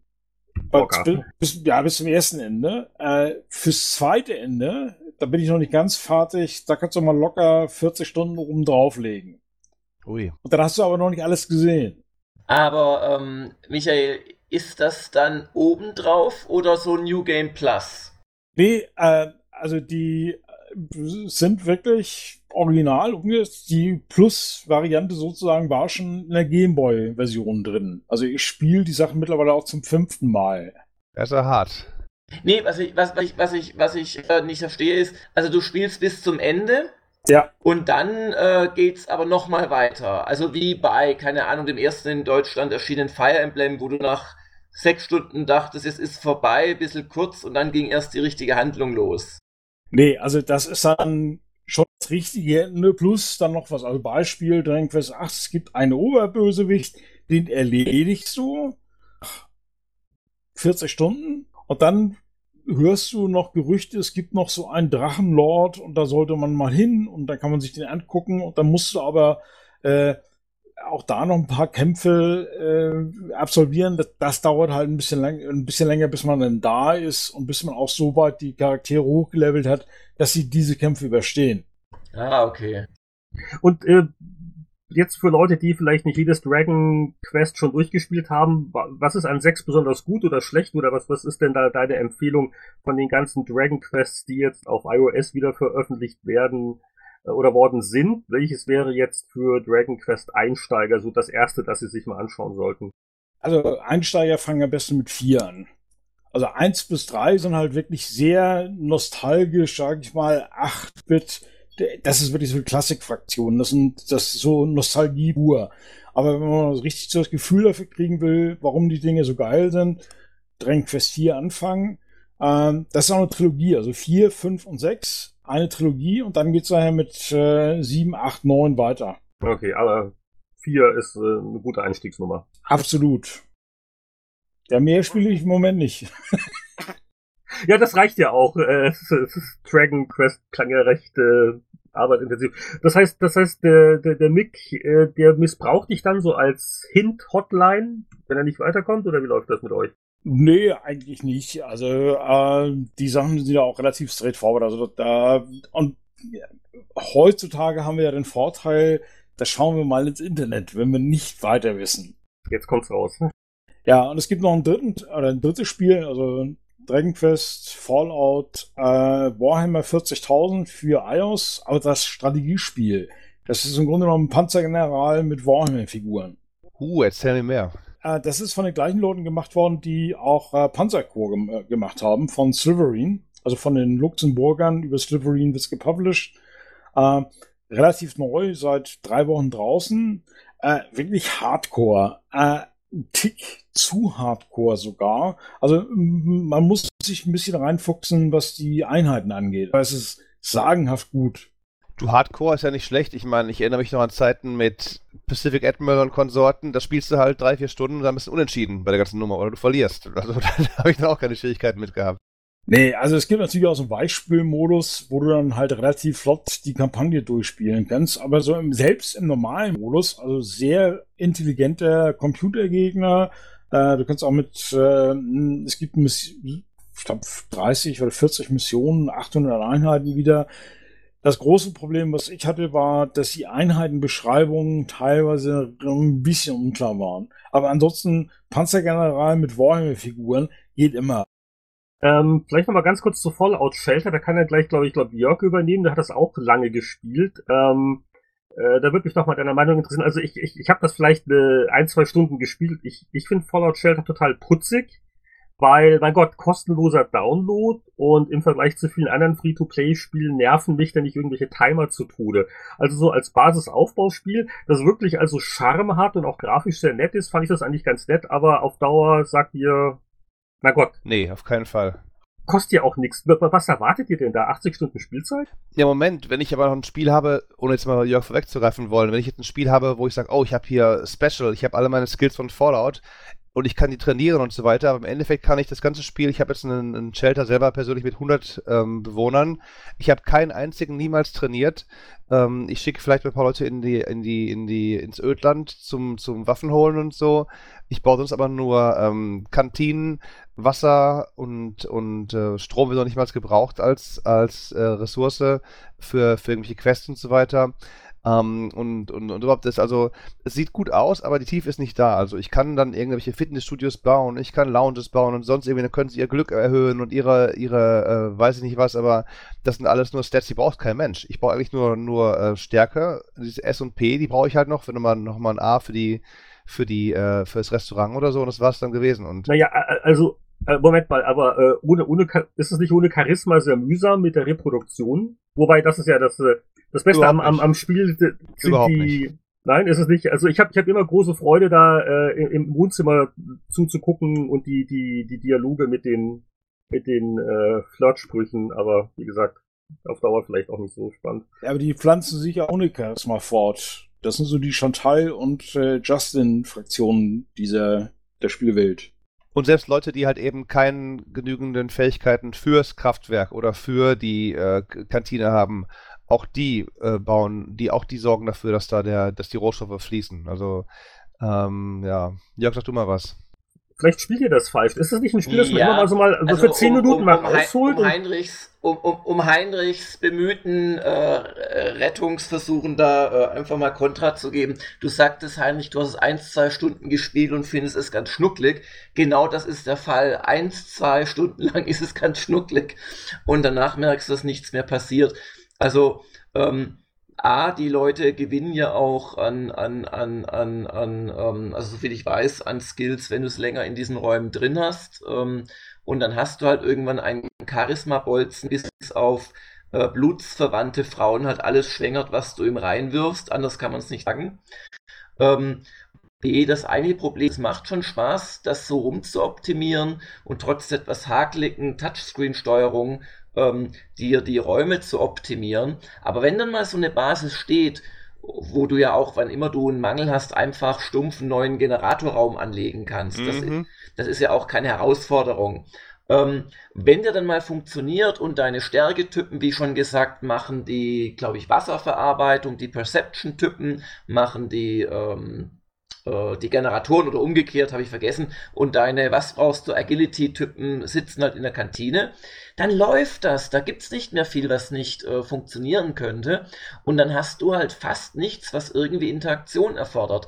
Interaktion 1 ist, dass du Leute ins Ödland schickst. Da wählst sie halt einmal aus, gibst ihnen eine Waffe und noch eine Rüstung und dann laufen sie los. Und das Einzige, was du danach noch machen kannst, ist zu sagen, wann sie wieder heim sollen, weil alles andere läuft automatisch in so einem Textmodus ab. Zweite Interaktion ist, es gibt einen Oh Gott, oh Gott Unfall, weil du kannst und musst teilweise auch, um über Engpässe äh, zu kommen, die Leute beschleunigen. Dann äh, arbeiten sie schneller, ihr Raum wirft schneller Energie oder was auch immer produziert ab und es kann aber halt mit einer gewissen Chance zu einem Unfall kommen. Das ist entweder A Feuer oder B äh, Red Kakerlaken. Und ähm, die verstrahlen die Leute dann auch noch so ein bisschen. Jetzt musst du aber, um die Ziele, die dir quasi Boni bringen, ähm, zu erfüllen, musst du teilweise sogar diese Unfälle erzeugen. Dann machst du das halt und machst es in einem Raum, wo ein Typ mit Waffe drin steht, dann ist das kein Problem. Und die letzte Interaktionsmöglichkeit, und äh, Michael und Roland, ihr fallt mir bitte ins Wort, wenn ich hier groben Unsinn erzählen sollte, das sind dann die Raider-Attacken. Und die Raider-Attacken, da passiert folgendes, da kommen von links vier, fünf äh, Raiders auf deinen Bunker zugelaufen. Halten immer drei, immer nur drei Oder Stück. drei, immer nur drei. Genau. Halten sich kurz an deiner, noch schlimmer, halten sich kurz an deiner Bunkertür auf. Die kannst du auch upgraden, dann brauchen die zehn Sekunden länger.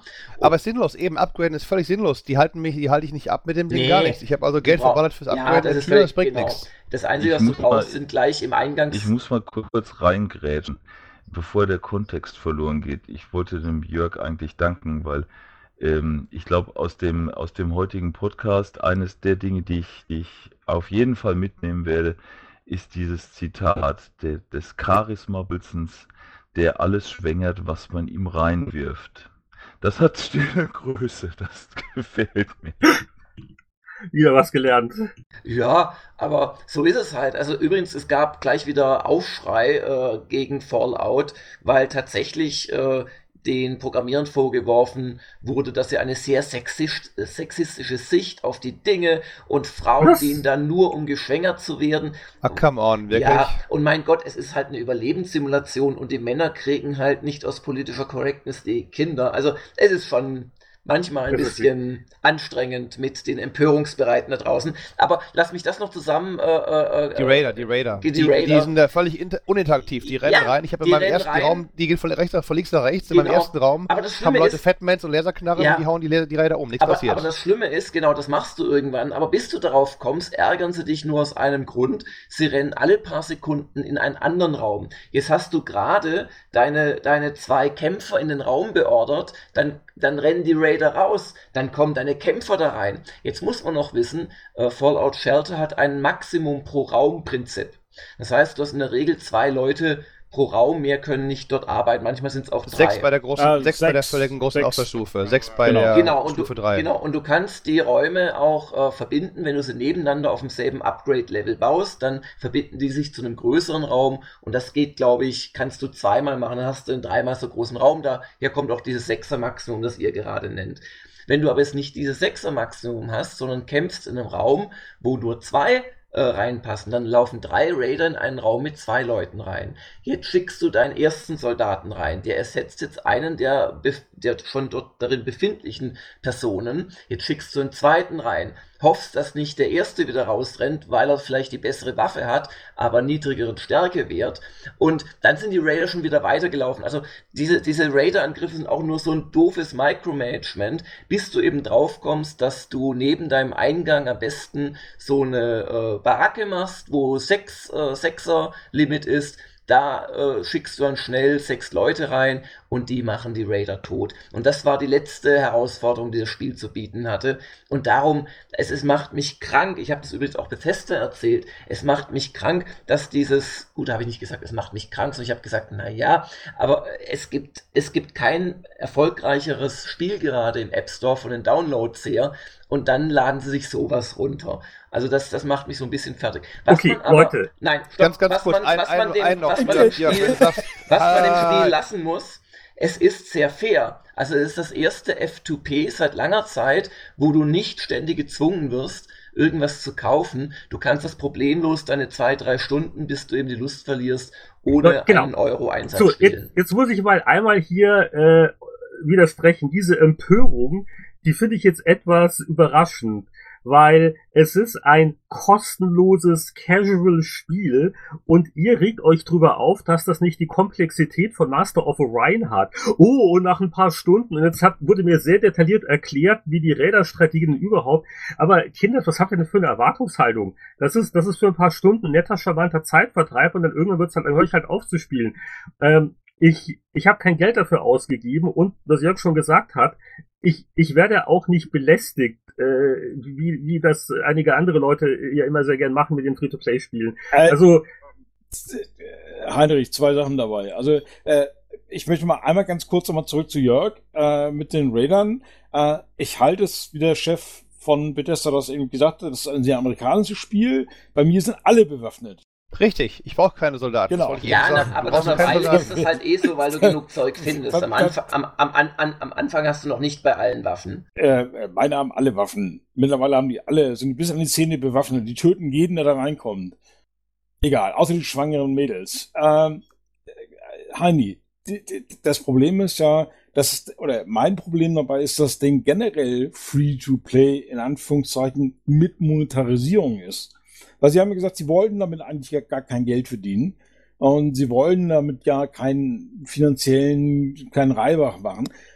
Warum haben sie dann bitte schön überhaupt diese Option. Ach, das ist doch das übliche Blabla, das na, ist doch nicht relevant. Na, ich finde es jetzt nur irgendwie lustig. Wir haben seit Jahren nicht mehr so leidenschaftlich über ein Spiel diskutiert wie über Fallout Shelter. Also so ganz verkehrt kann es ja nicht sein, weil das irgendwie fast jeder in der Runde freiwillig gespielt hat. Aber, ja, lass, aber, aber das ist ja das Ende Problem. Es ist Fallout, Heinrich. Es ist eben nicht irgendein Clash of Clans Mist oder Godus vom alternden Molyneux, da habe ich mich übrigens stärker drüber aufgeregt, sondern es ist Fallout Shelter und sie schaffen es nicht aus dieser geilen, äh, aus diesem geilen Universum und dieser geilen Lore ein Spiel zu machen, ob F2P oder nicht, das länger als zwei Stunden spannend bleibt, weil einfach nichts drin ist. Und das ist ärgerlich. Und dann weine ich auch den zwei, ich habe es getestet, darum habe ich vier Stunden oder fünf reingesteckt, dann, dann, dann weine ich dieser Zeit natürlich hinterher, wo ich besser mich hätte, weiß ich nicht, im Garten setzen können und einen Baum anstarren. Und Sachen, die drin sind, die machen ja eben keinen Sinn. Wie eben halt, ich verbessere meine ganzen Helden hiermit und damit oder meine Einwohner. Ich brauche das alles gar nicht. Ich muss keinen einzigen Menschen irgendwas verbessern. Ich habe meine, nochmals meinen Bunker mit 100 plus Leuten aufgebaut ohne irgendeinen auf der Tret Tretmühle laufen zu lassen, okay. sonst irgendwas. Peters, unauffällig auf die Uhr gucken. Äh, ich, ich mach's kurz. Also ich sag nur, ich habe äh, länger an Fallout Shelter Spaß gehabt als an Batman Arkham Knight. Ähm, das habe ich für die Stunde der Kritiker wirklich eine Stunde gespielt und das hat mir jetzt auch gereicht.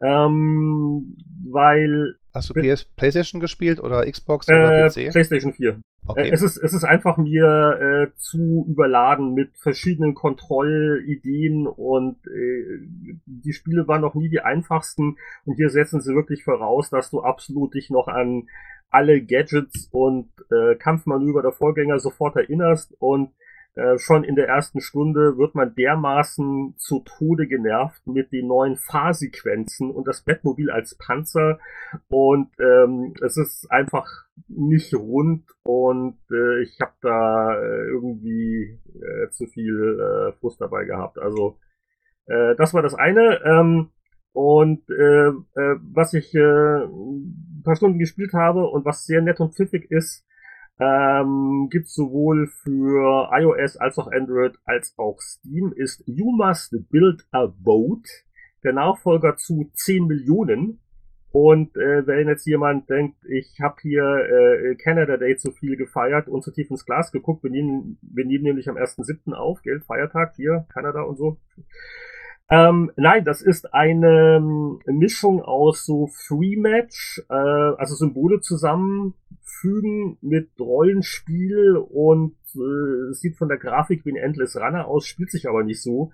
Und die Rollenspielelemente sind also doch sehr anregend. Das Ganze hat ein gutes Tempo und ähm, es ist also eins auch von den Smartphone-Spielen, die man mal bezahlt, so, so knapp unter 5 Euro und das war's dann auch. Es ist völlig unmöglich, irgendwas dazu zu kaufen. Und ähm, wenn man also mal äh, scheitert mit der Quest im ersten Anlauf, dann muss man sich nicht Sorgen machen, dass es äh, einzig und allein daran liegt, dass die Spieldesigner das für äh, Mikrotransaktionsmöger austariert haben. Das wären meine Beiträge gewesen. Wer, wer hat denn noch, noch nicht, oder wer, wer, wer will noch mal, wer hat noch ein Spiel?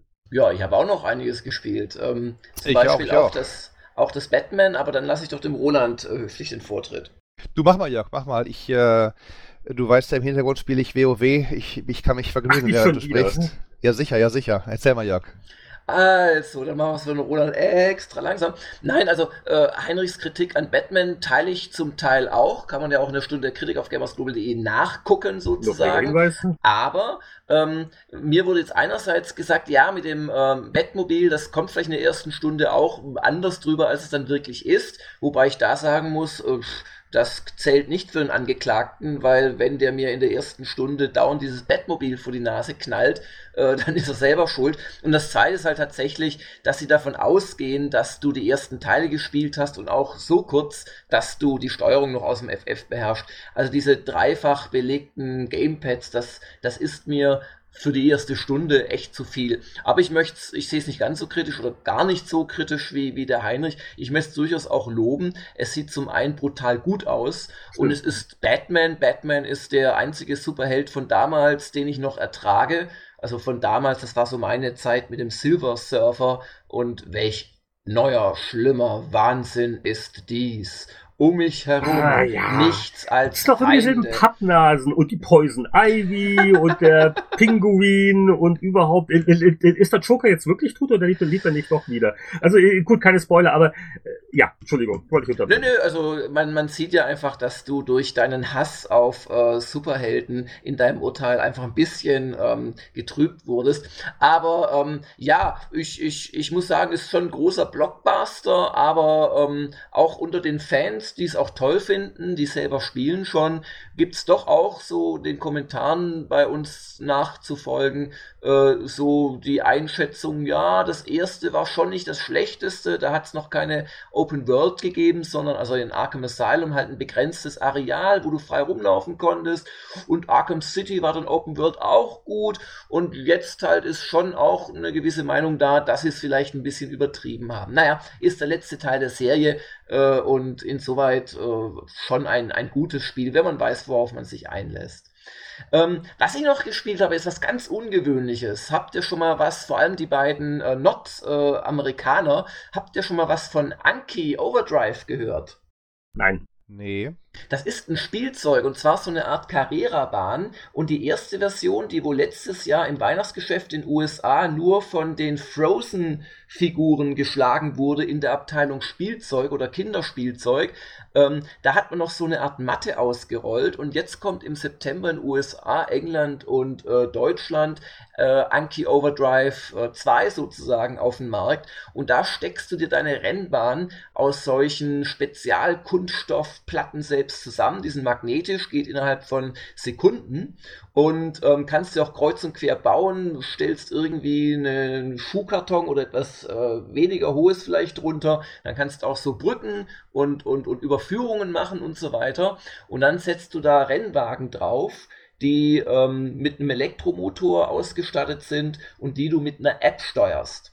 Und ähm, das, das Knifflige daran ist, ähm, es gibt keine Fahrbahnentzungen. Also die müssen irgendwie selbst die Spur halten und das tun sie halt mit den Kräften der Robotik. Und ähm, der, der, der, der, ähm, wie heißt denn der? Hans, Hans Teppheiner. Das ist ein Deutscher, der in den USA seinen Doktor in Robotik gemacht hat und mit zwei anderen Leuten zusammen diese Firma dann halt gegründet hat.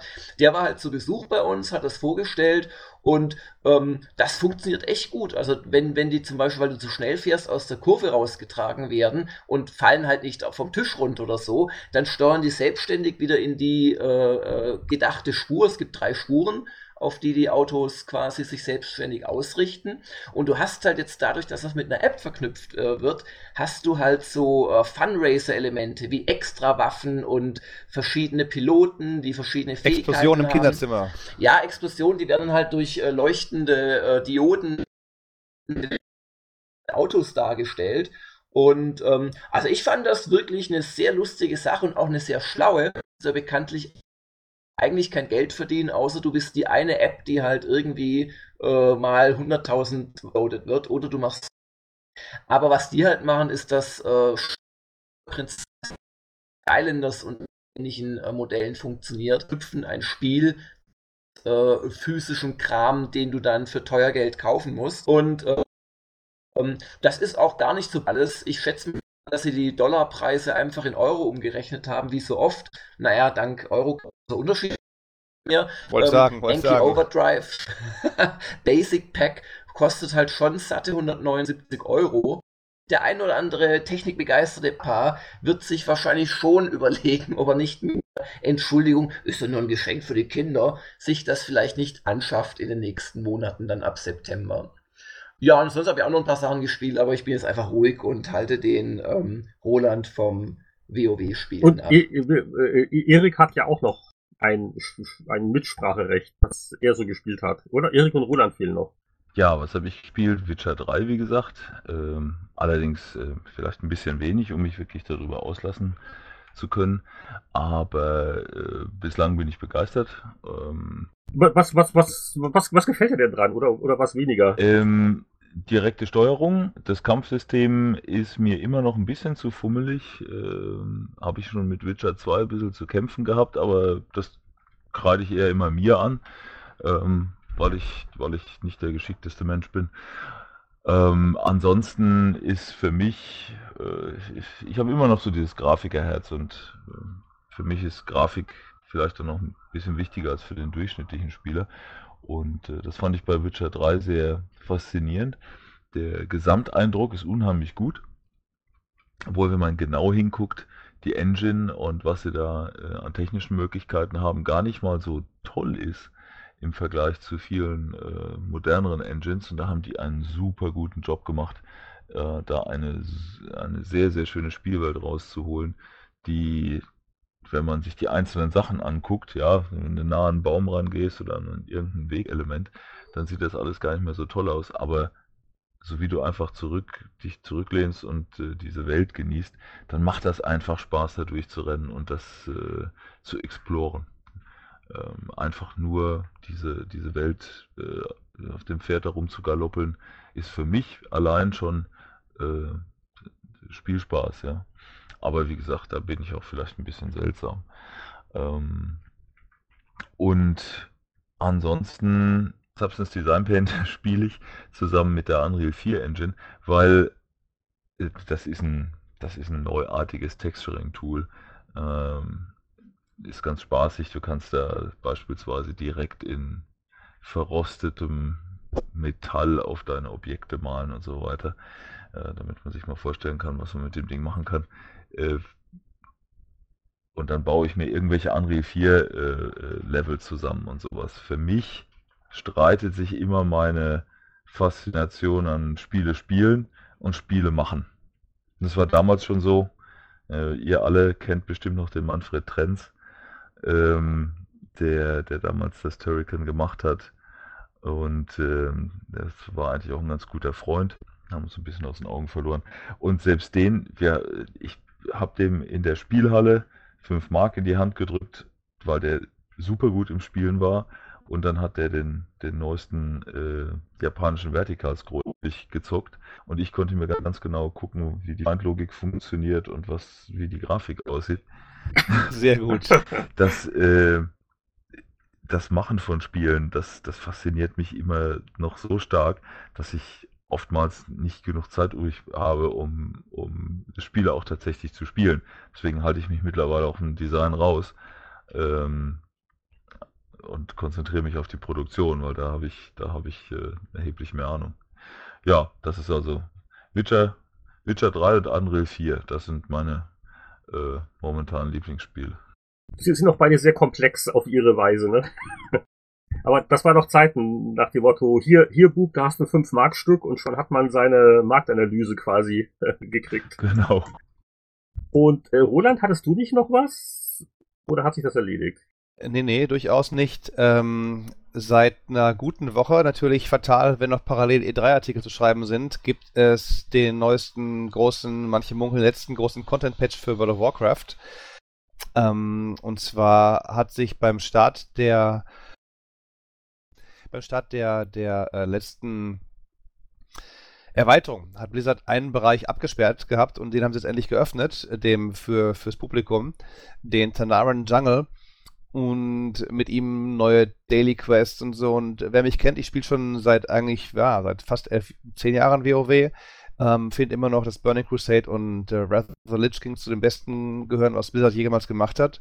Ähm, dann ging es abwärts mit Cataclysm. Pandaria hat sich da ein bisschen gefestigt und ja, jetzt mit, mit ähm, Warlords of Draenor gibt es schon etliches an, an Fanservice, wie man es so nennt halt. Also äh, wieder zurück zu den Wurzeln, man kann immer noch nicht fliegen, man muss jetzt eine lange, lange Quest, man muss lange ähm, Anforderungen erfüllen, um wieder fliegen zu dürfen. Äh, wenn man mit denen allen möglichen ähm, Faktionen freundlich gesonnen ist und, und dies und das. Und ähm, es gibt jetzt Seeschlachten, ähm, wo es früher die Folger, äh, die Followers, also die, na, die, wie hießen die wirklich, Begleiter, ich spiele es auf Englisch, aber die in der eigenen Garnison Aufträge verinnerlicht haben, gibt es jetzt Schiffe, die man aufrüsten kann, die rausziehen auf die Meere, dort Seeschlachten kämpfen, U-Boote und Zerstörer und Schlachtschiffe und ähm, muss sagen, das ist schon sehr viel richtig gemacht. Ich habe jetzt noch gar nicht mal einen Fuß reingesetzt in die neue große Raid-Instanz, in die Hellfire Citadel, aber allein schon diese ganzen ja, täglichen Geschichten sind, sind, sind klasse. Und was noch cool ist, ist das sogenannte Time Walking. Darunter versteht Blizzard, dass man äh, recycelt alte Dungeons aus alten Erweiterungen, die vielleicht neue Spieler noch nicht gesehen haben. Die werden natürlich mit ihren neuen Waffen und Rüstungen so durchrasen, aber dadurch, dadurch dass Blizzard die ganzen Sachen runterscalt auf den damaligen Wert, ähm, sind die Gegner durchaus wieder schwerer, wenn auch nicht so schwer, wie sie früher mal waren. Also bin neulich in den Slave Pens gewesen, was doch früher nicht einfach war und ja, sind so durchgerannt und, und überhaupt. Aber es hat mich wieder geschafft, erfolgreich von mancher Arbeit abzuhalten, äh, die neue Erweiterung. Oder nicht die Erweiterung, sondern eben halt der neue Content-Patch. So, mehr habe ich nicht gespielt. Ja, das war jetzt auch alles sehr umfangreich vom Programm hier. Ich glaube, wir werden auch jetzt nicht allzu intensiv noch in einem Heft blättern, äh, sondern nur einen ganz kurzen Blick reinwerfen, aber in eine ganz äh, lustige Ausgabe, äh, nämlich vor ziemlich genau 20 Jahren hat die PC Player 7 1995 äh, über eine ganz neue Spielemesse in Los Angeles berichtet. Die CES ist tot, es lebe die E3. Also, äh, das ist, ist das wirklich schon genau 20 Jahre her mit der ersten E3? Also, anscheinend, weil ähm, hier im Messebericht wird auch noch angesprochen, wie unglücklich die Spielebranche damit war, dass äh, auf der CES man äh, so immer so ein bisschen ausgelagert worden ist in irgendwelche so Zelte jenseits der Haupthallen. Und äh, die Branche wollte also ihr eigenes Event und das hat sie gekriegt. Äh, die, die E3 ist auch ganz lustig. Da wird hier über Ideen auch geschrieben, dass die E3 vielleicht auch Ableger in Japan und Europa bekommen könnte, was ja dann wohl nicht passiert ist. Ähm, aber ja, ähm, das äh, kann man hier ganz gut äh, nachblättern. Ähm, auch gewisse Themen, die wir vorhin hatten, also vor 20 Jahren, da gab's halt Batman Forever, wird ein Hübschspiel mit digitalisierten Schauspielern aus dem dritten Batman-Film. Ich glaube, da würde ich sogar eher Arkham Knight spielen. War arge, arge Grütze, ganz genau, ja. Die alten Batman-Spiele, die waren wirklich alle in Sack stecken draufhauen, man trifft immer den richtigen, also ganz schlimm. Es, es, gab, es gab ein cooles Plattformspiel, aber von Sunsoft auf äh, Mega Drive, das weiß ich noch. Das hat auch gute Wertungen in der Powerplay gekriegt. Ja, ja. Dann, äh, was war noch im Messebericht? Wir haben auf Mac Warrior 2 gewartet. Ähm, ein, ein Screenshot von äh, Pitfall für Windows 95. Pitfall The Mayan Adventure. Also, also das äh, war so das mit das erste Spiel, das auf Windows 95 dann lief.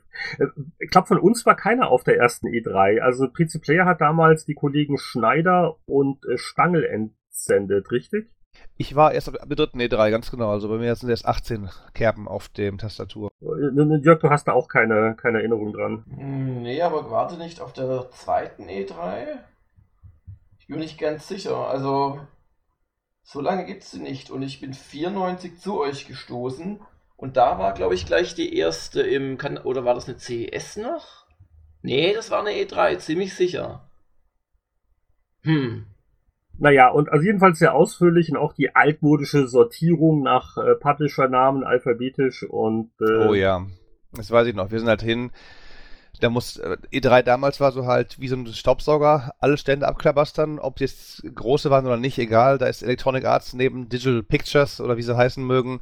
Ähm, alle Informationen, Byron Price Multimedia und Capstone, äh, da, da sammeln wir eben eine, was es gibt und danach haben wir uns dann zwei Tage eingeschlossen und alles weg runtergeschrieben, um dann halt auf den Titel zu schreiben mit 200 Spieleberichten von der E3, aber das hat dann irgendwann doch im Laufe der Jahre dazu geführt, dass das immer größere Molocher wurden, die vielleicht nur noch die härtesten aller Fans gelesen haben und wieder dachten, okay, gut, das müssen wir neu ordnen, das müssen wir irgendwie nach Spielen ordnen, nach, nach Genren, aber nicht mehr nach diesen Hersteller-Bleiwüsten, weil das sonst irgendwie auch diversen Spielen nicht gerecht wird, die dann irgendwie untergehen, so mal hier Balfrog Magic Carpet 2 und Dungeon Keeper und da ist nur ein Bild drin von Peter Molyneux mit Haar, Haupthaar noch und, und darüber noch ein Bild von High Octane, aber das war's dann. Also war gut für eine Weile, aber dadurch, dass eben halt dann doch die Spielebranche so explodiert ist mit so vielen verschiedenen Herstellern und auch Spielen, nicht mehr durchführbar langfristig. Ja, äh, testmäßig war in der Ausgabe nicht viel los. Also die Titelstory war so noch mit das interessanteste Spiel. Das war Sim Tower. Und äh, ansonsten ist mir noch aufgefallen, Wahnsinn, was es noch für Eishockeyspiele von anderen Firmen außer EA Sports gab, die ich schon alle wieder, äh, wieder verdrängt hatte.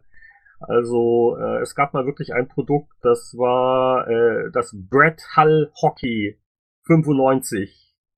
Hat aber nicht 95, sondern 56 äh, Punkte abgekriegt. Also ähm, Brett Hull, muss ich den kennen oder? Äh, das war doch ein recht prominenter äh, Eishockeyspieler, also ein Profi. Ähm, der hat auch mal, ähm, ich glaube, mit äh, mit Dallas dann den Stanley Cup gewonnen. Aber der ist ähm, hat die ersten Jahre äh, für St. Louis, glaube ich, gespielt in der Liga. Also war, war, war schon recht prominent, wenn man wenn man sich mit NHL beschäftigt.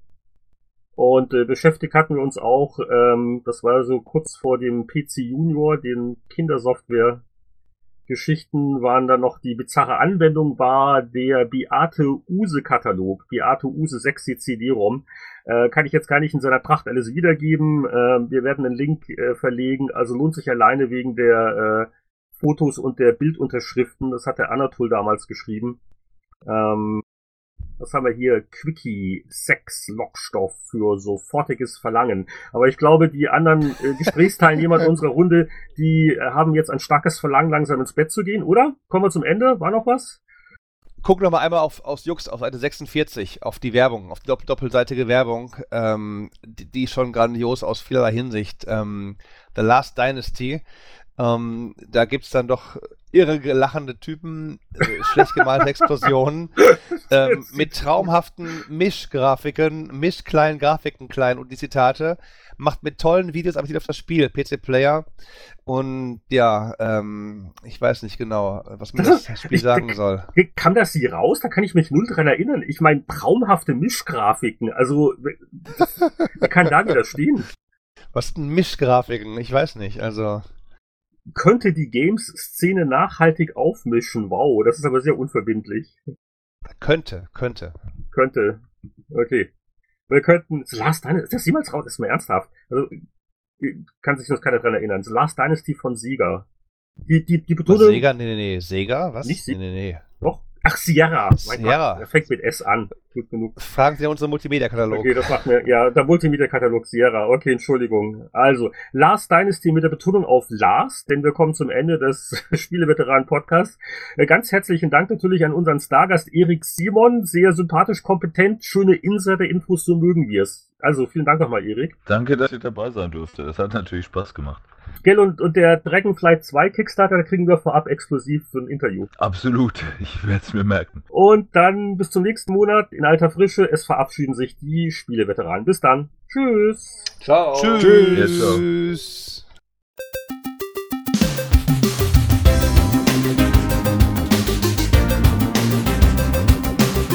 Alles hat ein Ende auf die 69. Ausgabe des Spieleveteranen-Podcasts. Weitere Informationen zur Sendung und Diskussionsmöglichkeiten findet ihr auf unserer Webseite spieleveteranen.de. Die Spieleveteranen bedanken sich bei Sven Ramisch, Holger Bergmann, Andreas Butter, Stefan Kasper und den vielen anderen Unterstützern unserer Patreon-Kampagne. Wie man supporten kann und was man davon hat, erfahrt ihr online unter patreon.com-spieleveteranen. Bis dann. Tschüss.